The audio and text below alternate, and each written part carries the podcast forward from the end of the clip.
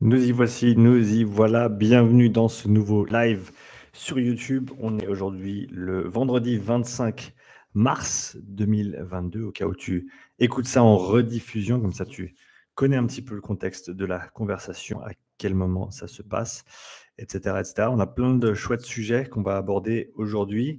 Donc j'ai beaucoup de questions. Euh, donc ce que j'ai décidé de faire, c'est de répondre à 10 questions par épisode. Sinon, ça va être très très compliqué pour moi de m'en sortir. Donc, ce que j'ai prévu de faire là, c'est aborder les 10 questions et j'ai les 10 prochaines qui sont prêtes pour la prochaine séance de questions-réponses. Euh, séance de questions-réponses euh, qui sera le numéro 7. La prochaine, celle-là, c'est la numéro 6. Euh, on va parler entraînement VO2 max, fréquence cardiaque au second seuil, bloc moins 1 en périodisation en, en, lien avec une des pensées du jour que j'avais publiées. Travail de sprint et de zone 2, j'avais fait une pensée du jour également, mais je vais re euh, réexplorer cette question. Périodisation en cyclisme, surentraînement, lactatémie et seuil physiologique. Zone 2 acyclique, cinétique de VO2 et test Luc léger. Donc on a, on a pas mal de pain sur la planche. Euh, merci à ceux qui sont déjà là sur le live.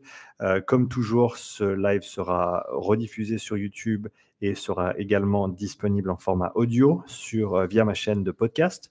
Donc, euh, comme tu l'as certainement vu, je publie maintenant un podcast par semaine, donc podcast en format interview le lundi. Et ensuite, j'ai euh, une deuxième échéance audio dans la semaine qui sont mes séances de questions-réponses, sauf, sauf hier, parce que hier, j'avais pas le temps de terminer euh, la séance questions et réponses avant le jeudi soir. Donc, je vais simplement utiliser cette séance de questions-réponses aujourd'hui que je publierai en audio dans les jours qui viennent, ou peut-être même que je la, posterai en différé la semaine prochaine, jeudi prochain, et on enchaînera avec question-réponse numéro 7 dès que j'aurai le temps. Donc pour ceux qui ont posé euh, des questions et questions auxquelles j'aurai pas le temps de répondre aujourd'hui, euh, bah, je suis désolé. Euh, je, ferai, je, bah, je ferai nécessaire la prochaine fois. Comme j'ai dit, je vais répondre à 10 questions par séance live. Comme ça, euh, je peux m'en sortir au niveau du temps également. Euh, mais donc, quoi qu'il arrive, si tu es intéressé à poser des questions pour des épisodes futurs, tu peux la poser en utilisant le lien qui est disponible dans la description. C'est un petit formulaire qui te demande ton nom et ta question. Euh, ce que je t'encourage à faire, c'est de contextualiser ta question. Donc, peut-être mettre une phrase de contextualisation et ensuite une phrase pour poser ta question. Comme ça, je sais de quoi tu parles et puis on peut attaquer là-dedans. Guillaume, euh, dans les commentaires, bien le bonjour Sean. Salut Guillaume, salut à toi. Merci euh, d'être sur le live cet après-midi, en ce beau vendredi après-midi. J'espère qu'il fait beau par chez toi. En tout cas, moi, je me réjouis d'aller profiter un petit peu du soleil tout à l'heure cet après-midi, une fois que j'aurai terminé de travailler. Donc, euh, pour la petite histoire, petite introduction, ce matin, j'ai terminé d'enregistrer et de euh, mettre en ligne ma formation sur les seuils physiologiques et les zones d'entraînement. Donc, pour ceux que ça intéresse, si vous m'avez suivi un petit peu ces derniers temps, ça sort lundi matin, lundi 28, 28 euh, mars. Donc, pour ceux qui écouteraient ça en différé, il y aura un prix préférentiel de lancement disponible entre lundi matin 8h et mardi matin 8h. Après, euh, après quoi, la formation remontera à son prix euh, original. Euh, le, prix de lancement est à 119 francs suisses. il y a 3h30 de contenu, 190 slides, plus de 50 références scientifiques, plus de 50 vidéos annexes à regarder. Si tu me suis sur ma chaîne et que tu regardes beaucoup mes vidéos, tu en auras certainement vu la plupart. il y a 18 mèmes aussi dans tous les slides. 3h30 de contenu, donc il y, a, vraiment de quoi faire. Et l'idée, c'était d'expliquer en détail et de, rendre compréhensible le concept des seuils physiologiques et des zones d'entraînement. Donc euh, voilà, c'est plutôt, c'est plutôt euh, comment dire ça, adressé aux coachs, aux préparateurs physiques. Ça peut tout à fait faire l'affaire pour un, athlète qui s'intéresse vraiment à la physiologie de l'exercice et qui souhaite comprendre ces différents concepts dans un cadre de sport d'endurance. Euh, que tu fasses du triathlon, de la course à pied, du vélo, de la natation ou autre, euh, c'est des concepts qui sont des concepts d'entraînement qui sont importants. Et euh, donc voilà, si tu as un, coach compétent, eh ben, tu n'as pas toi peut-être nécessairement besoin de comprendre toutes ces choses en détail, toutes les nuances. Mais si tu t'entraînes seul, si tu suis des programmes que tu trouves en ligne, eh ben, ça peut te donner une fondation solide, robuste pour ben, comprendre les différents programmes que tu vas envisager et comprendre comment tu peux les contextualiser ou comment tu pourrais potentiellement comparer différents programme. Euh, donc voilà, le, lien pour la formation est dans la description également. Tu peux maintenant la retrouver aussi sur la Upside Strength Academy, donc upsidestrengthacademy.com. Et puis avec ça, on va enchaîner et on va attaquer avec la première question. Nous y voilà, nous y voilà, nous y voilà. Non, nous y voici, nous y voilà. Euh, mais nous y voilà, ça peut le faire aussi. Louis avait une question euh, par rapport à une de mes vidéos sur mon entraînement ou un entraînement de VO2 max, c'est pas le mien, c'en était juste un, euh, en, format 30-15. Louis demande en termes d'organisation, ce genre de travail de VO2 max peut-il être fait après un WOD Gym Altero selon toi ou bien faut-il le considérer comme une séance à part entière? En termes de progression, faut-il plutôt augmenter l'intensité des intervalles ou plutôt ajouter du volume? Merci. Alors Louis, pour le travail de VO2 max, donc c'est du travail qui est assez demandant quand même. Donc je serais, je serais un petit peu réticent à le placer directement après un, un Watch Gym Altero qui va taper un petit peu dans, bah, dans, tout ce dont on aura besoin pour ensuite exécuter une bonne séance de, de VO2 max. Euh, ce qui, qui pourrait se passer, c'est que tu as trop de fatigue qui a été, euh, qui a été engendrée par euh, ton WOD et du coup la qualité de ton entraînement de VO2 max n'est pas, euh, pas, pas là et, donc le stimuli ne sera peut-être pas non plus idéal. Donc si tu veux faire un WOD, fais un WOD, sinon fais une séance de VO2 max. Je pense que, je pense que les crossfitters ont tout à y gagner alors, je parle de, manière très générale là, mais, mais, je pense que ça s'applique à pas mal de monde. Je pense que les crossfitters ont tout à y gagner euh, d'essayer d'inclure quelques séances. Euh, alors, ça dépend bien sûr combien de fois tu t'entraînes par semaine, quelques séances par mois, voire petite, un petit nombre de, séances par semaine dédiées au développement de certaines qualités générales qui ne vont pas être spécifiques au CrossFit.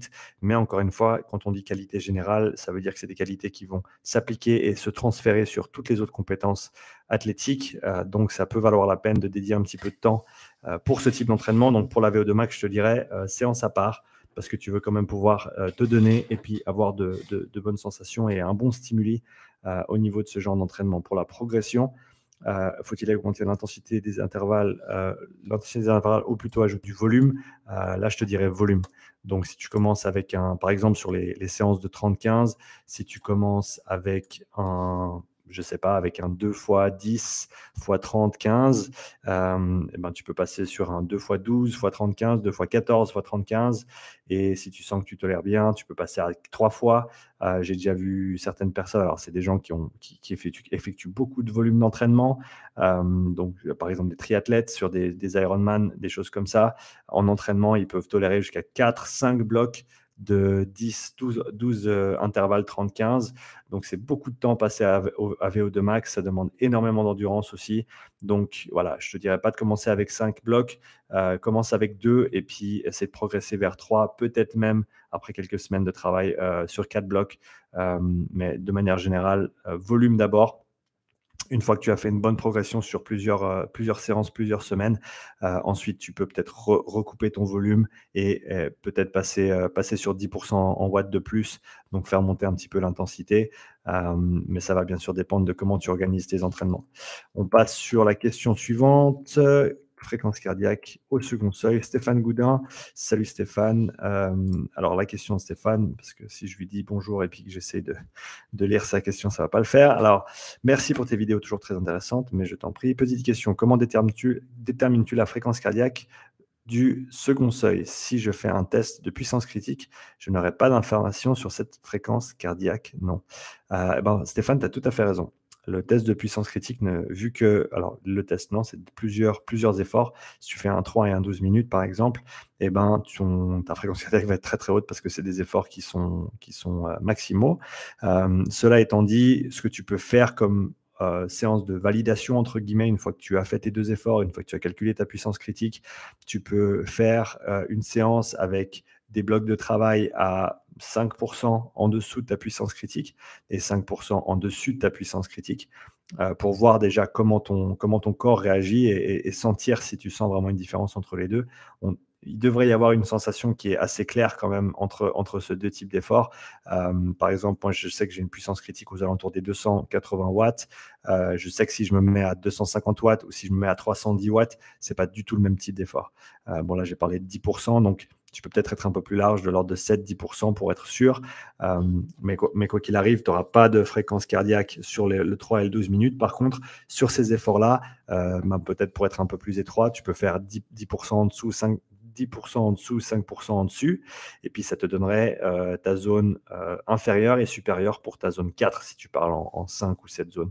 Euh, donc, ça, c'est une manière, une manière de le faire. Ou alors, tu travailles simplement à la puissance et la fréquence cardiaque, tu l'utilises pas pour guider l'intensité de la séance. Par contre, tu l'utilises de séance en séance pour regarder à quel point tu réponds bien à la charge, en sachant qu'une fréquence cardiaque qui ne monte pas autant que d'habitude, ça, va ça veut certainement dire que tu es fatigué ce jour-là. Donc ça, ça peut être un moyen de regarder la fréquence cardiaque, mais on va dire dans un second temps. D'abord, tu utilises tes watts pour placer euh, ton intensité de travail. Si tu, tu, fais du travail au seuil, tu vas utiliser ta puissance critique. Si tu fais du travail de VO2 max, tu vas utiliser un pourcentage de puissance critique certainement également. Tu vas de toute façon être dans ton domaine sévère, donc entre 105 euh, et 100 30 ou 100, même 40% euh, de, ton, de, ta puissance critique. Et encore une fois, à ce moment-là, tu utilises ta fréquence euh, cardiaque euh, pour voir comment tu réponds à ce type de stimuli. Donc, je partirai plutôt dans cette direction-là. Euh, je vais en profiter, vu qu'on est sur le sujet du seuil, pour répondre à Antonin dans les, euh, dans les commentaires. Salut Antonin. Salut Sean, quel est selon toi l'intérêt de l'entraînement over-under? Donc, over-under, pour ceux qui ne connaissent pas, c'est passer un petit peu de temps juste en dessus du, de la puissance critique, du, du seuil, et passer un petit peu plus de temps juste en dessous. Donc, en général, ça peut être par exemple du 105% de puissance critique pendant une minute 90%, euh, 85 ou 90% selon les selon l'état, selon pas mal de trucs, mais on va dire on va donner la fourchette 80 85 à, 90% euh, pendant deux minutes. Donc tu as une minute au-dessus, deux minutes en dessous, et tu vas répéter, tu vas répéter ça deux, tu vas répéter ça trois fois, et tu vas pouvoir faire deux, trois, voire quatre blocs euh, de cette séance, de, ce, cet effort. Donc quatre, trois, 2 à 4 blocs de 9 minutes, euh, de 6 à 9 minutes, on va dire, pour, euh, les personnes qui seraient un peu plus débutantes.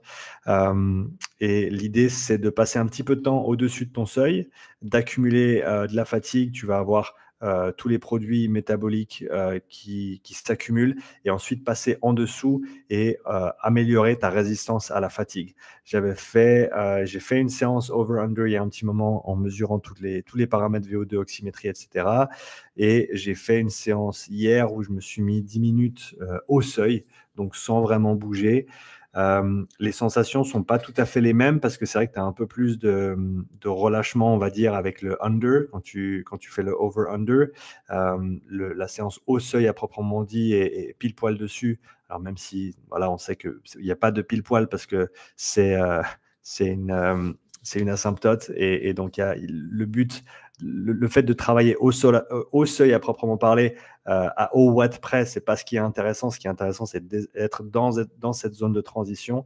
Euh, et donc, oui, comme je disais, j'ai fait deux blocs de 10 minutes euh, à 280 watts, alors que l'autre fois, j'avais fait des over-under et j'avais fait, si je me trompe pas, j'avais fait des blocs de 9 minutes, j'en avais fait deux également. Donc, voilà, un, temps assez équivalent passé dans la, même, dans, dans, la même zone, on va dire, si on veut parler en, 5, 5, à 7 zones, mais en tout cas dans le, dans, autour des mêmes intensités et j'avais trouvé que hum, certainement le over-under était un peu plus facile.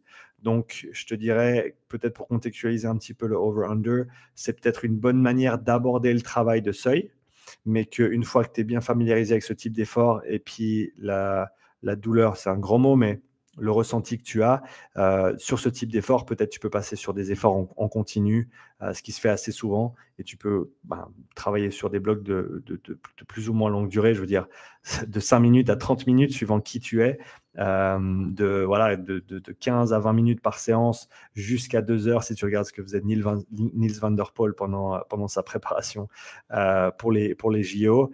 donc il y, a une, une, grande fourchette, c'est pas une fourchette, c'est un râteau comme on dit.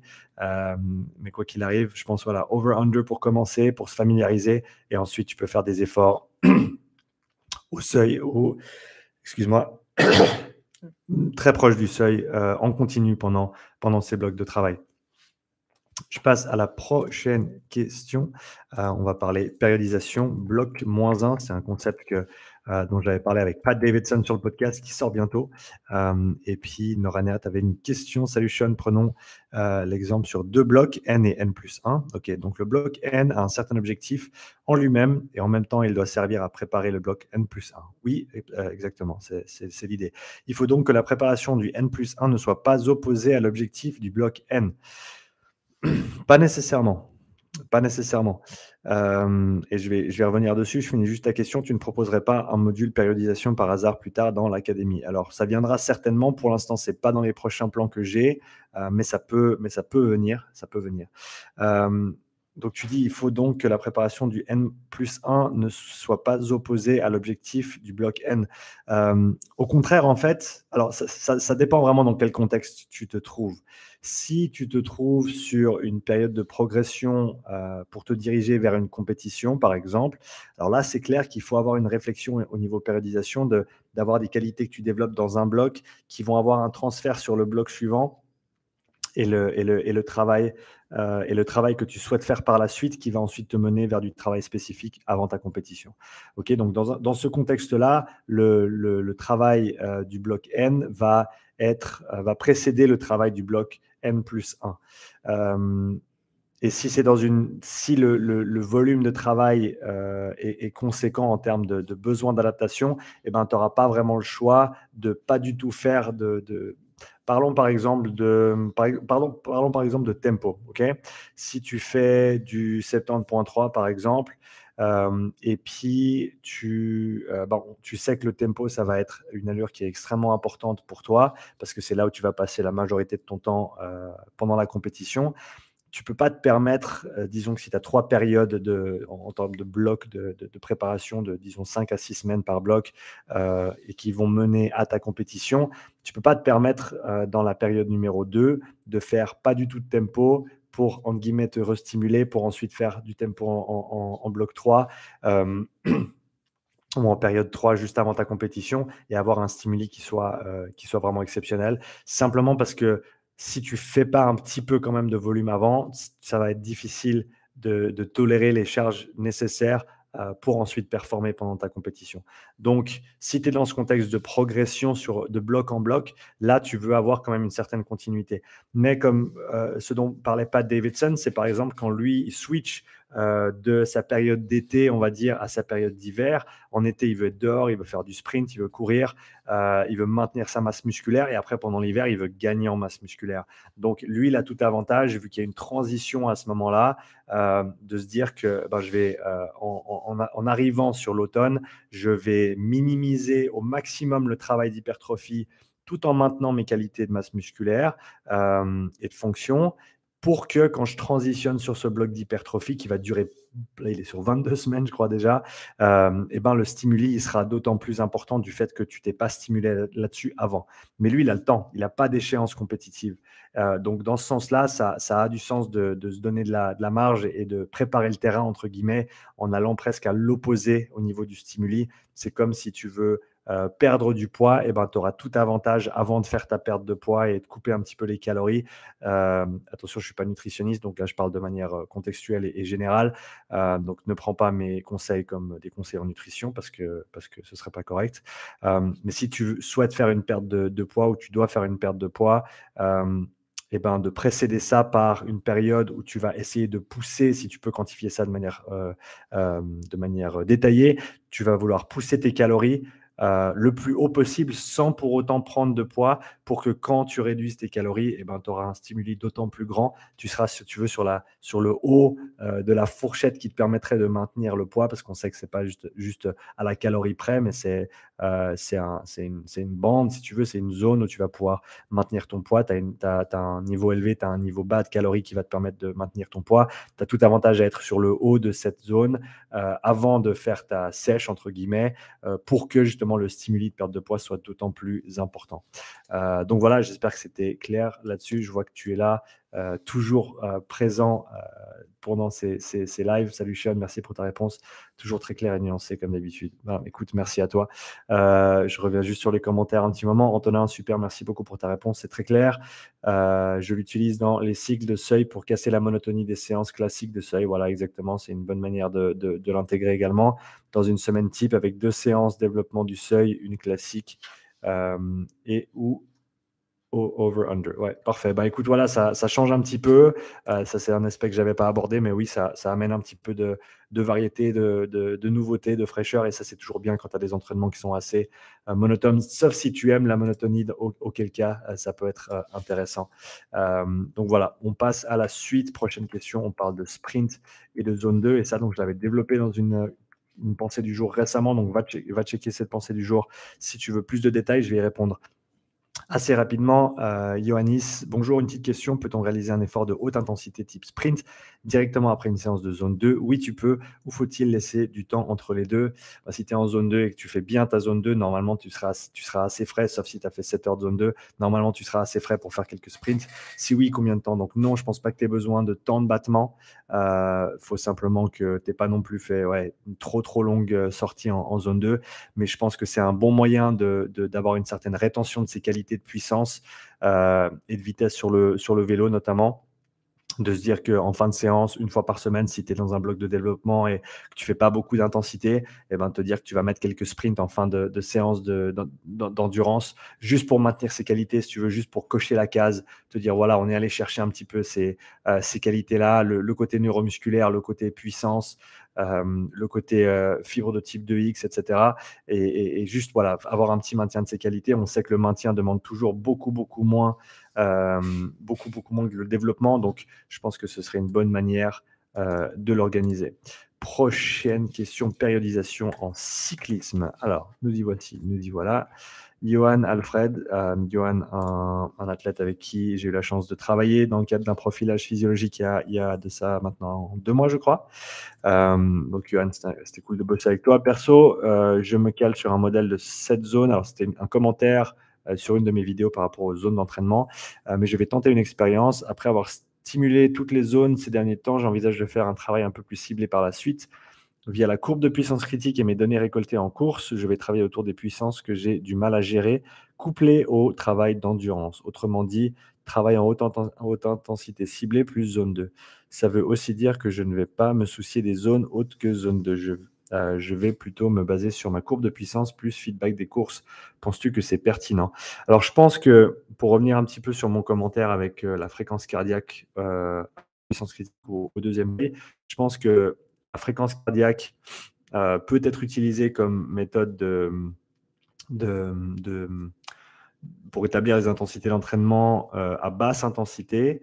C'est vrai que dès que tu commences à monter, si tu as ta puissance critique et dès le moment où tu vas monter à ou au-delà de ta puissance critique, j'utiliserai la fréquence cardiaque comme un repère secondaire. C'est-à-dire que ta puissance va être le repère primaire parce que ta puissance critique va te donner ton deuxième seuil. Donc, si tu fais du travail de seuil, tu sais où tu dois être. Si tu fais du travail de VO2 max, tu sais où tu dois être en termes de, watts. Et ensuite, ta, fréquence cardiaque te donne l'information sur comment est-ce que tu réponds aux stimuli euh, d'un entraînement à l'autre. Est-ce que tu es frais? Est-ce que tu es fatigué? Quelle est ta dérive cardiaque?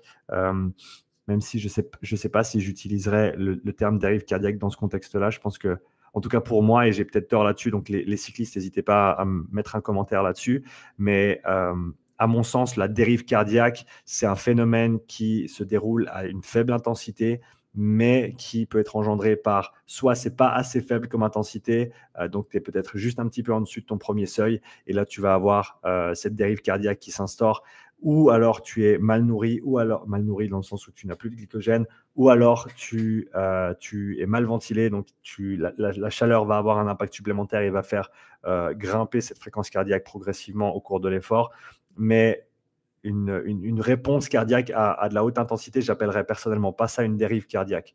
Et si, et si c'est le terme qui est utilisé, hmm, je pense que ce serait pertinent de trouver une autre manière de le décrire parce que dérive cardiaque euh, en zone 2 et dérive cardiaque en zone 5, à mon avis, c'est pas tout à fait les mêmes phénomènes qu'on recherche. Euh, parce que en gros à haute intensité, à plus haute intensité, pour moi en tout cas, j'ai peut-être tort, mais la réponse cardiaque va être un petit peu plus basé sur ton état autonome. Donc, est-ce que tu es bien reposé? Donc, tu vas avoir une fréquence cardiaque qui monte assez rapidement ou, de manière assez claire, alors que sur une séance où tu es plus fatigué, ta, fréquence cardiaque va moins répondre à l'intensité. je pense que j'utiliserai comme ça, mais je ne suis pas tout à fait convaincu encore de, de, mon propre argument. Donc, encore une fois, si tu as, des, si as des suggestions, laisse-moi un petit commentaire. On reste bien hydraté, bien sûr. Et on repart. Euh, Johan, j'espère que j'ai à peu près répondu à ta question. Je pense qu'il te faut de toute façon, Johan, travailler sur les, bah, sur les zones, sur les intensités qui, un, sont importantes pour euh, tes compétitions et deux, qui euh, peut-être nécessitent d'être développées de par ton, ton, profil ou le manque de ton profil. donc voilà, n'hésite pas à me relancer un commentaire, bien sûr, si tu as d'autres questions. Nora euh, salut, merci pour ta. Ah oui, ça je l'ai déjà lu. Damien, salut Sean, merci pour tes vidéos en commentaire. Merci à toi, Damien. Euh, Nora encore une fois, la dérive cardiaque est utilisée à faible intensité, à mon sens. Je la vois sur une séance vélo de 4 heures, par exemple. Voilà, exactement. Donc, à mon sens, c'est là-dessus qu'on va parler de dérive cardiaque. Euh, donc, je parlerai plutôt peut-être de réponse cardiaque ou de, de hmm, j'ai pas encore de j'ai pas de terme. Je sais pas s'il y a un terme qui est utilisé à plus haute intensité. J'ai entendu le terme dérive cardiaque utilisé je crois que c'était sur les, les, vidéos de, de, Cédric qui a la chaîne Les Watts qui est vraiment une super chaîne de vélo pour ceux qui sont intéressés. Euh, et puis d'ailleurs, on a, on a un podcast de prévu, je crois, au mois d'avril avec Cédric, donc ce sera, ce sera cool. Euh, mais je crois, je crois qu'il avait parlé de dérive cardiaque pendant ses séances de VO2 max. Euh, ouais, personnellement, mais encore une fois, hein, j'ai peut-être tort. J'utiliserai pas le terme dérive cardiaque à haute intensité, peut-être réponse cardiaque ou dynamisme cardiaque, mais ça sonne pas très bien. Donc voilà, encore à explorer, à déterminer, mais je pense qu'il y, y, a quelque chose de, de mieux à faire avec ce terme que, de dire euh, dérive cardiaque, qui, à mon, sens, euh, doit être utilisé sur la basse intensité. Surentraînement, prochaine question. Damien, connais-tu des valeurs de référence pouvant, prouvant le surentraînement? Euh, Valeur le matin ou autre? Merci. Prouver, non. Prouver, non, parce que prouver, c'est une, une, lourde tâche mais qui pourrait t'indiquer ton état. Je pense que oui, de toute façon, la, variabilité cardiaque au repos, c'est une, euh, une très bonne chose à suivre si tu t'entraînes beaucoup, si tu es sérieux avec tes entraînements. moi, je le, fais depuis, je le fais depuis septembre maintenant avec l'application HRV for Training. Je dois, je dois toujours, enfin, j'ai pas encore fait la vidéo pour parler de cette application. D'ailleurs, ils viennent de refaire tout le tout le display, c'est vachement bien fait et tu peux, voir tes, scores sur la durée. Pour ceux qui sont en vidéo là sur YouTube, euh, je vous montre un petit aperçu sur mon téléphone, même si c'est de loin pas le plus évident. Alors, si je mets un peu de luminosité, c'est un petit peu mieux. Donc voilà, tu as tes graphiques tous les jours, tes valeurs que tu entres, euh, que tu mesures donc avec une minute. Avec le, ça se fait avec la caméra du téléphone, donc c'est super pratique le matin. Euh, et tu peux vraiment voir des différences sur le long terme. Par exemple, euh, si, tu, si je regarde ma fréquence cardiaque au repos, quand j'ai commencé en septembre, j'étais sur une moyenne de 50, 53, je dirais, 53, 54 de moyenne. Et là, où est-ce qu'on se trouve maintenant? Février, mars, là, je suis plutôt sur du 47, 48 de moyenne. Donc, on, peut, on peut dire que le, peu de travail que j'ai pu faire d'endurance depuis septembre euh, paye gentiment hein, à hauteur de à peu près, euh, c'est même pas un battement par mois, mais voilà, c'est des, valeurs qui bougent, mais ça bouge sur le long terme. Et si tu fais pas un suivi précis, tu auras de la peine à le voir. Et euh, après, ben, bien sûr, tu as, les paramètres de, du système nerveux autonome. Et, là, je pense que tu, peux vraiment mettre en avant le, fait que tu, tends vers le surentraînement. idéalement, tu l'attrapes avant d'être surentraîné. Et bon, il en faut vraiment beaucoup pour être surentraîné souvent c'est un mode de récupération. Donc euh, voilà, dormez bien, récupérez bien, mangez bien, buvez bien, de l'eau surtout. Et euh, en tout cas, optimisez au maximum si on veut tirer le plus possible euh, de, ces, de ces performances. je le dirais comme ça. Prochaine question. Il faut juste que je mette mon petit timestamp ici. 29e minute. C'est ben de Dieu, ça avance. On est pas mal. Damien, pour la Damien, encore une fois, pour la lactatémie, tu prends comme référence plus 0,5 millimoles par litre par rapport aux valeurs de base pour le premier seuil. Pourquoi? Pour le deuxième seuil, prends-tu une augmentation de 1 millimole par rapport au dernier palier? Merci. Très bonne question. Euh, j'en parle dans ma formation, euh, donc la formation qui sera disponible lundi 28. Euh, valeur de référence, pourquoi le 0,5 Parce que ça me semble la plus simple à mettre en place. Et deux, ça semble être le consensus parmi les, professionnels que j'ai pu consulter, à avec qui j'ai pu échanger, avec peut-être le, caveat, je ne sais même pas comment on dit ça en français. L'exception, voilà. Peut-être à l'exception de la course à pied, où je prendrais potentiellement plus 1 millimole par litre comme, euh, par rapport aux valeurs de base comme référence. Euh, y a, voilà, y a, comme tu le sais certainement, hein, il y, a, y, a, y, a, mille manières de, de, calculer un premier seuil en, en lactatémie, mais à mon sens, 0,5, c'est assez conservateur. Hein, donc parce qu'il bah, y a des gens qui parlaient de 2 millimoles pendant très longtemps, il y en a certainement qui l'utilisent encore. Mais à mon avis, d'être conservateur sur le premier seuil, ça va, ça va que être positif. Euh, et, d'être un petit peu trop agressif et d'essayer de le placer un petit peu trop haut. Tout ce que tu vas faire, c'est augmenter tes chances de ne pas être dans la bonne zone quand tu essayes de, développer ces, ces qualités-là et du coup ne pas les développer. Donc au final, tu as meilleur temps d'être conservateur à mon avis sur ce premier seuil pour t'assurer de vraiment être bien dans ta zone 2 et t'assurer de ne pas passer au-delà de ce premier seuil, euh, voire même de dire ben, zone premier, premier seuil, conservateur, et ensuite je, reste en tout cas 10 watts en dessous, euh, quitte à faire plus de durée. Ça ne sert à rien d'être au premier seuil en fait. Euh, parce que parce que c'est pas là où les choses se développent. Les choses se développent en dessous du premier seuil et simplement après c'est une histoire de volume de travail que tu peux maintenir ou que tu peux accumuler sous sous cette limite, on va dire, qui va être bénéfique. Donc le seuil à proprement parler, il est important pour quantifier les progrès au cours du temps, sur plusieurs mois, sur plusieurs années, sur une carrière. mais au-delà de ça, travailler au premier seuil, c'est pas comme travailler au deuxième seuil ce serait plus pertinent, à mon avis, d'être bien dans ta zone 2, bien sûr d'inclure des, blocs de tempo de temps en temps, selon le moment de l'année, ta compétition, quel type d'athlète tu es, etc. Euh, mais faire la distinction, faire une distinction assez claire entre la zone 2 et la zone 3, euh, et de pas juste être à cheval sur les deux tout le temps. Euh, et ensuite, prends-tu une augmentation de 1 millimole par rapport au dernier palier? Pour le deuxième seuil, jusqu'à maintenant, je n'ai pas, vraiment, pas beaucoup utilisé le lactate parce que je viens de l'inclure dans mes, dans mes tests de profilage. Euh, ce que j'ai pu voir, en tout cas, j'ai fait pas mal de, recherches là-dessus ces, dernières semaines. Ce qui semble ressortir, c'est le Dmax modifié comme méthode de calcul qui soit la plus pertinente pour le deuxième seuil, voire même qui sous-estime juste un petit peu le deuxième seuil. Mais personnellement, je préfère que l'athlète fasse un 3 et un 12 minutes euh, avant, le, avant de faire le test de profilage avec moi. Pour un, avoir leur puissance critique, avoir leur W'. Deux, ça me donne une valeur de référence sur laquelle baser les intervalles pendant le test d'évaluation, pendant le test de profilage. Euh, et trois, ils peuvent ensuite utiliser bah, cette puissance critique, ce W' dans leur programmation et dans le suivi de leur progrès aussi, sans avoir besoin de venir me voir à nouveau. Ça, je pense que c'est un, ça, c'est un, c'est une valeur sûre, cette puissance critique euh, ou cette vitesse critique en, course à pied. Et donc d'utiliser ça pour le deuxième seuil plutôt qu'une valeur de lactatémie parce que on, se rappelle, hein, le, alors le plus 0,5, eh ben, c'est un, une valeur qui est en guillemets fixe, mais toutes les, toutes les méthodes de calcul euh, autres que, que, le baseline plus euh, trois petits points, ça va être basé sur ta valeur de lactatémie maximale, euh, une valeur de lactatémie minimale ou alors où tu as trouvé ton premier seuil.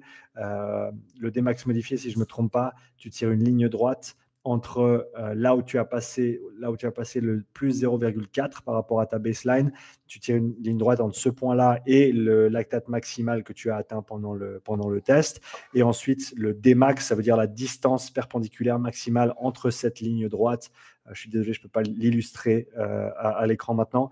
La distance perpendiculaire maximale entre cette ligne droite et la courbe de, de lactatémie.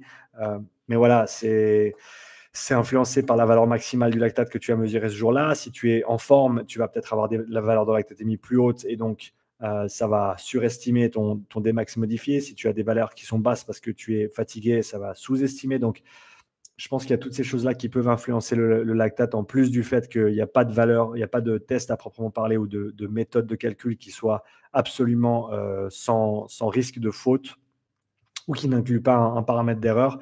Euh, donc je, le regarde, je le regarde et je vais le regarder à l'avenir. Je, mettrai les, valeurs de lactatémie dans le, dans le tableau de calcul sur XFIS, X, xphaselab.com. C'est un, site qui est, vraiment cool. Tu peux entrer tes valeurs de lactatémie, la longueur des, steps, euh, les, watts, etc. Même la fréquence cardiaque, il te calcule la courbe et il te fait tous les calculs. C'est vraiment cool comme, plateforme. Euh, donc, je t'encourage à aller voir ça. xphys pour Exercise Physiology, lab, lab.com. Euh, donc voilà, on passe à la prochaine question. Il me reste trois questions, 34 minutes et 50 secondes. Et c'est parti. Une question de Tanguy. Que penserais-tu d'un travail de zone 2 qui serait effectué avec des mouvements acycliques et ou spécifiques au sport de type MM 40 minutes avec une alternance, back squat, strict press, euh, deadlift et rowing euh, sur du 1 à 4 reps à 40 à 60% par exemple Est-ce que l'on risque de perdre en bénéfice euh, et ce même si on reste dans la zone de fréquence cardiaque cible en moyenne? Alors, en sachant que la fréquence cardiaque euh, est toujours spécifique à la tâche, on ne va pas pouvoir euh, avoir une fréquence cardiaque générale. Euh, ça, c'était, en tout cas, c'est mon avis sur la question. alors certes, on peut parler de développement de, au niveau cardiaque, mais en même temps, il n'y a, vraiment pas de consensus là-dessus. Il y a très très peu d'études récentes, en tout cas, qui montrent un potentiel de, d'amélioration vraiment conséquent au niveau euh, de la taille de ton ventricule, de la taille de ton cœur. Euh, ça prend des années. ça prend des années avec beaucoup d'entraînement. Excuse-moi. Euh, et donc, je ne sais pas dans quelle mesure c'est ça que tu dois cibler. plutôt que d'avoir ce focus d'endurance et de ne pas penser nécessairement au cœur, mais de penser vascularisation, capillarisation, développement mitochondrial, Là, on est vraiment sur quelque chose de sûr et c'est là où tu as le plus grand, euh, la plus grande opportunité de développement au niveau physiologique. On en parle avec Evan dans un podcast qui arrive tout soudain. Euh, donc, je pense que euh, à ce niveau-là, tu auras peut-être meilleur temps de, peut-être faire du travail sur de, entre guillemets, de t'éparpiller, je dis pas ça de manière péjorative, un petit peu moins. back squat, strict press, deadlift, rowing, ça fait quand même pas mal de mouvements différents. Donc, tu as une grosse contrainte au niveau même, si tu penses au système nerveux qui doit réguler euh, le flux sanguin et rediriger le flux sanguin selon ce que tu lui demandes de faire. Euh, je sais, ce qui m'est venu en tête là, c'est peut-être le fait de justement avoir tous ces patterns différents et de devoir, si tu veux, renvoyer le sang à gauche, à droite pour, pour parler simplement. Euh, est-ce que ça aurait un avantage au niveau de cette flexibilité-là qui a une qualité importante pour le, CrossFit? Mais honnêtement, je ne pense pas. Je pense que tu aurais meilleur temps de faire du travail d'isolation type hypertrophie sur différents groupes musculaires qui tendent à ne pas euh, fonctionner très bien sous fatigue. Euh, bon, avant même de dire ça, je te dis vérifie ta position sur les différents mouvements. Ensuite, travaille en, endurance locale, donc avec de l'hypertrophie, avec des longues séries. Euh, ça peut être plusieurs mouvements euh, en, continu ou en semi-continu, mais en gros, il va falloir apporter du sang. Si tu peux faire des longues séries avec des charges très, très, très, très légères, à mon avis, ça, a sa place. Euh, d'ailleurs, c'est ce que Chris Henshaw préconise en, travail de récupération active entre des mouvements lourds. Donc ça, c'est quelque chose qui peut être intéressant. mais voilà, je me focaliserai plus sur en tout cas quelque chose au niveau local, euh, ou alors au niveau isolation, ou alors, mais peut-être pas au niveau corps complet, sur des back squats, des deadlifts et, et, la, de, la, presse stricte. Euh, j'ai peut-être tort, mais en tout cas, on va dire avec, euh, avec et ça, il faut que je le fasse plus souvent, il faut que je mette mon, mon pourcentage de confiance en ma réponse. Là, mon pourcentage de confiance, je te dirais, il est à 70% à peu près. Euh, donc voilà pour la petite histoire. On passe sur la prochaine, 38 minutes et 30 secondes, cinétique de VO2. Euh, bonjour Sean et merci pour tout ce travail de réflexion et de partage d'informations. Tu es le bienvenu Thierry. Que voudrais-tu, que pourrais-tu conseiller comme exercice sur le vélo à des cyclistes qui commencent à prendre de l'âge pour maintenir, voire améliorer leur cinétique de VO2 Merci d'avance. Donc là, j'ai un petit souci de compréhension, donc c'est ma faute, hein.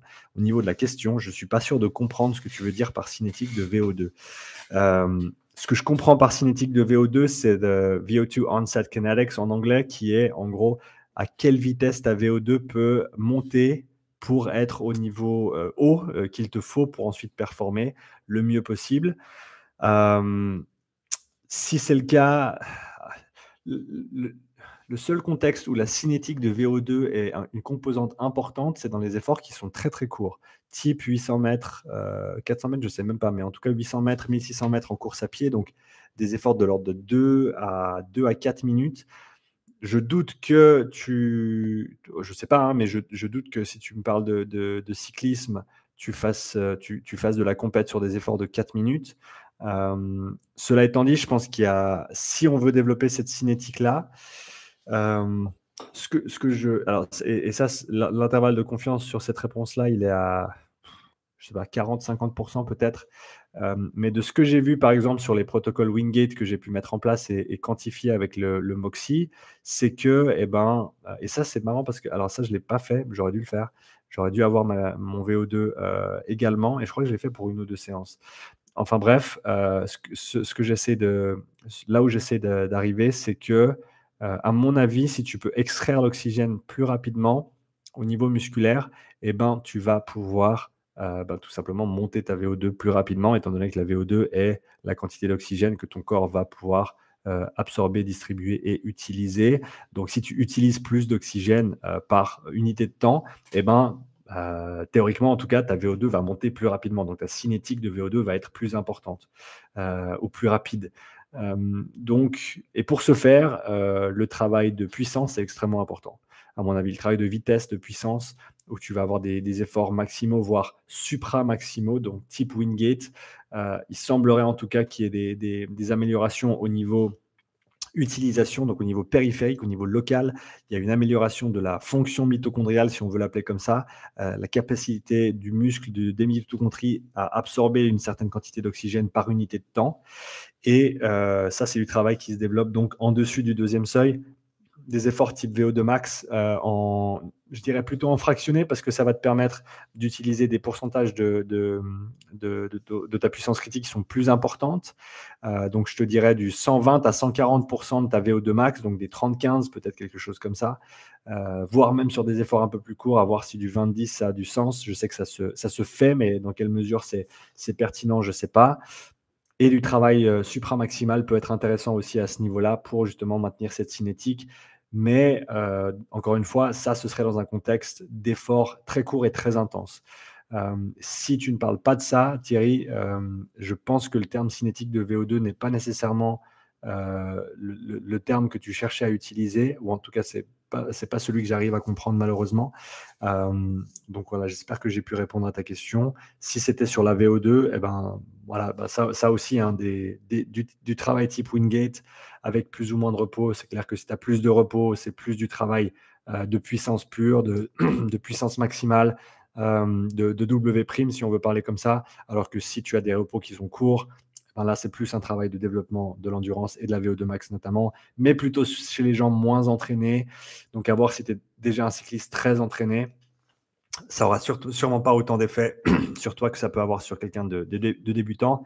Et bien sûr, le travail de VO2 max, comme je l'ai mentionné. Donc, euh, entre 105 et 140% de ta VO2 max, euh, pardon, de ta puissance critique, euh, selon le type d'intervalle que, tu vas faire. Je vois un petit commentaire qui s'affiche, donc je vais le lire. Salut Pierre, Verisme TV. Allez checker l'interview que j'ai fait avec Pierre il y a de ça quelques semaines maintenant sur sa chaîne. Et allez voir sa chaîne aussi qui est absolument phénoménale. Pierre, merci pour ton commentaire. Hello Sean, en hommage à, en, hommage à Louis Simmons, euh, quelle tiendrais-tu euh, en particulier de ces transmissions? Merci. Euh, alors c'est vrai que je, crois que je l'ai vu plutôt sur, sur Twitter que, Louis Simons est décédé, donc le, fondateur de Westside Barbell. Bonne question euh, de toi, Pierre. En hommage à Louis Simons, quelle leçon retiendrais-tu en particulier de ces transmissions? Je pense qu'en tout cas, ce qui ressort pour moi de, la méthode conjuguée, qui n'est pas la seule chose qu'il a apporté au monde de la préparation physique, hein, mais qui est, à mon avis, une des choses pour lesquelles il est le plus reconnu, connu et reconnu, c'est l'idée de, variation. C'est l'idée de varier les stimuli pour faire en sorte que le corps continue à s'adapter et que quand tu imposes un, stimuli euh, donné, eh ben, la courbe d'adaptation, diminishing returns, c'est le terme qui me vient en tête, je n'ai pas, le, pas la traduction en français, mais en, gros, plus tu le fais et moins ça t'apporte. Et donc, tu es soit obligé d'y aller vraiment comme un acharné, comme a fait euh, Nils van der Poel avec son travail euh, au seuil cinq jours par semaine pendant plusieurs semaines de suite, avec des volumes absolument monstrueux, comme du 8 heures par semaine au seuil à 400 watts. C'est vraiment du, grand n'importe quoi, mais c'est assez phénoménal comme, euh, comme travail. Euh, donc, tu es soit obligé de faire ça, soit il faut varier un petit peu les stimuli pour continuer à s'adapter. Maintenant, euh, alors il y avait ça, et je pense L'idée aussi de. Alors là, c'est dans un contexte qui est très spécifique au, powerlifting, je dirais, mais le fait que les charges sont tellement conséquentes que tu peux pas en fait, euh, tu peux pas stresser ton corps de cette manière-là avec ces charges maximales ou quasi maximales euh, très très souvent. Euh, ouais, courbe en J ou courbe en U, la fameuse hormèse. Voilà. Merci, je sais que c'est un terme que tu aimes bien, l'hormèse. donc, je suis content d'avoir pu t'avoir là pour m'apporter la réponse. oui, le fait que les charges soient tellement élevées et donc qu'on puisse pas juste faire du, du squat à 95% de son max euh, plusieurs fois par semaine parce que les mecs ils seraient absolument détruits et donc de trouver des moyens on va dire créatifs de continuer à stimuler le corps de continuer à stimuler aussi différentes parties du, mouvement. Ça, je pense que c'est quelque chose qui, est, euh, qui est apparent avec le travail de, de bande, avec le travail de chaîne, avec le travail de bande inversée c'est tous des, différents types de différentes variations qui vont mettre l'accent sur une certaine partie du mouvement, donc qui vont peut-être te permettre de surcharger une partie du mouvement en déchargeant une autre partie du mouvement, ce qui fait qu'au final tu ne surcharges pas toujours le même pattern euh, et non, pas non plus avec des charges maximales comme il serait nécessaire si tu faisais que le back squat normal pour euh, continuer à avoir un stimuli. Donc pour moi c'est ça, c'est penser un petit peu à, cette idée de variation. Euh, et de, l'introduire de manière créative pour faire en sorte qu'on puisse continuer à travailler dur sans avoir de surusage, on va dire, de certaines parties du corps, de certains patterns de mouvement, euh, comme ça pourrait être le cas en powerlifting, qui est quand même un sport très répétitif au niveau des positions et des mouvements que tu vas faire. Donc je pense apporter de la variété à tout ça, c'est une, chose qui euh, ressort pour moi. Et Pierre, je serais curieux d'entendre pour toi ce, ce qu'il t'a apporté, ce que tu retiendrais en tout cas euh, de, ce qu'il a pu communiquer. Euh, merci Pierre pour tes, pour tes commentaires. Là-dessus, j'enchaîne avec la dernière question euh, du jour. On est déjà à 46 minutes. Je pensais pouvoir faire ça un peu plus vite, mais j'aime je parle beaucoup. Donc voilà, nous voilà encore ici après 45 minutes. Vous êtes encore 6 avec moi ici en live, ça fait plaisir. Et si tu écoutes ça en différé, eh ben, merci à toi aussi. Euh, Mike, dernière question. Hello, comment ferais-tu pour améliorer une performance au Luc léger chez un sportif? Luc léger, donc test, euh, test sur 20 mètres, si je ne me trompe pas, en aller-retour avec des incréments de vitesse. Euh, donc, comment, comment ferais-tu pour améliorer ça? Eh ben, va courir plus euh, il me semble que Mike, on avait, on avait, parlé, de, on avait parlé de ta situation en commentaire. Euh, tu avais des soucis au niveau euh, de tes tibias, si je ne me trompe pas. Et donc, dans ce contexte-là, je te dirais que tu vas vouloir limiter, bien sûr, la course sur des surfaces dures. Tu vas peut-être vouloir prioriser, s'il t'en manque, priorise le travail de développement d'endurance générale sur un vélo, par exemple. Ça, tu peux en faire beaucoup sans te blesser ou en tout cas sans aggraver ce qui se passe au niveau, euh, euh, osseux, et euh, voilà, passer le peu de temps que tu vas passer sur tes pattes à faire du travail plutôt spécifique en, termes de, changement de direction, et je pense que, alors, on peut s'étendre un petit peu sur la question, mais voilà, aussi, quand, je, dis changement de direction, je pense aussi à, bien sûr, le, travail de force fondamentale qui va te donner la base au niveau structurel pour pouvoir tolérer ce genre de, charge, parce que malgré tout, un changement de direction, quand c'est fait rapidement, c'est beaucoup de force qui va dans le, euh, dans, le, dans le sol et beaucoup de force que le corps doit être, doit être capable d'absorber et de générer. Tu as les qualités, euh, les qualités euh, voilà, élastique, euh, ça m'a fait penser à l'élastique, donc c'est bien. Les qualités élastiques qui sont bien sûr très importantes, donc tout le travail de saut, le travail de pliométrie, de base bien sûr au début, des gammes athlétiques fais des gammes athlétiques sur, sur tous tes échauffements en course à pied sur de l'herbe. J'ai plein de vidéos sur ma chaîne que, de quand je faisais, quand je, quand je coachais le rugby ici à Nyon, des séances de prépa physique, etc. voilà, les gammes athlétiques, c'est sous-côté à mon avis. Si c'est fait assez fréquemment et dans la durée, ça va vraiment avoir des, des, résultats intéressants au niveau élasticité, au niveau explosivité, au niveau contact au sol, etc. Donc ça, c'est à développer. faire du travail type Luc Léger, mais en fractionné. Euh, donc, par exemple, pas le faire en continu, mais tu vas faire des blocs de travail à certaines vitesses. Tu vas prendre du repos et tu vas répéter ces blocs de travail. Il euh, y, a mille manières d'aborder un test comme ça, mais au final, travailler autour des vitesses qui te posent problème euh, et essayer de passer plus de temps à ces vitesses-là, au travers de travail intermittent notamment, euh, devrait te permettre de mieux tolérer ces vitesses-là, d'augmenter tes capacités à ce niveau-là et de pouvoir ensuite mieux performer sur le test. Euh, mais je pense que voilà, pense au travail général qui peut être fait sur vélo, qui peut être fait en natation, qui peut être fait autre part, et ça va de toute façon avoir un, transfert. Euh, et ensuite, pense au travail spécifique. Qu'est-ce qu'il te faut pour performer sur un test comme ça? Donc, je pense que voilà, la course à vitesse spécifique, c'est super important, mais en travail de soutien, travail de plio, travail de renforcement euh, et travail d'endurance aussi sur les pieds si tu peux en faire. Euh, donc voilà, on arrive à la, fin de cette dixième question pour cette séance questions-réponses. Je suis en train de regarder la liste des questions que j'ai encore. Il y en a encore 5, il y en a encore 15 que auxquelles je n'ai pas encore répondu. Donc je suis vraiment désolé pour ceux qui attendent leur réponse. mais je vais vous dire à la prochaine séance. Donc euh, la prochaine fois, je, ferai une, autre séance, la numéro 7. Là, j'ai terminé la numéro 6 du coup. Euh, donc, merci à toi si tu m'as suivi pendant cette séance de questions-réponses. Euh, la semaine prochaine, j'espère avoir du temps pour faire la session numéro 7 pour répondre aux 10 prochaines questions qui sont sur ma liste. On va parler notamment, je vous fais un petit teaser parce que je les ai déjà ici, les questions organisées pour la séance numéro 7. On va parler notamment de cadence à vélo, de vitesse critique en course à pied, d'endurance et d'économie, de tests d'endurance minimaliste, de euh, variabilité cardiaque pré- et post-effort, de protocole hybride, de profilage physiologique, InSync, le testing euh, InSync, euh, formation en ligne, puissance critique à vélo, euh, fréquence d'évaluation au niveau des, profils physiologiques. Donc ça, ce sera les questions qu'on abordera dans euh, la prochaine séance de questions-réponses, questions-réponses numéro 7. En attendant, comme je l'ai dit en début de séance, je sors ma formation lundi, le 28 du 3. 2022, si tu m'écoutes ça, en différé, formation qui se focalise sur la compréhension des concepts des seuils physiologiques et des zones d'entraînement, euh, donc, si euh, c'est des concepts qui ne sont pas clairs pour toi, si c'est des concepts qui t'intéressent, si c'est des concepts que tu dois appliquer soit en tant que coach, soit en tant qu'athlète, et que tu souhaiterais avoir une compréhension globale euh, et générale de ces différents phénomènes, pourquoi ils existent et comment est-ce qu'on peut au mieux, les mettre en relation les uns avec les autres, eh ben, je t'invite à aller voir cette formation qui sera disponible dès lundi matin. Lien dans la description, tu trouveras plus d'infos sur Upside Strength Academy avec un Y. comme. Donc voilà, on a terminé pour cette séance numéro 6 de questions-réponses. Merci à tous ceux qui ont euh, participé en posant leurs questions. Merci à tous ceux qui ont participé à la séance euh, en présentiel. Merci à vous tous dans les commentaires d'avoir été là. Et puis, je vous dis, comme d'habitude, à bientôt pour la prochaine vidéo. Un très bon week-end à toi si tu es là en ce vendredi 25 mars. Et puis, allez, à tout bientôt. Ciao.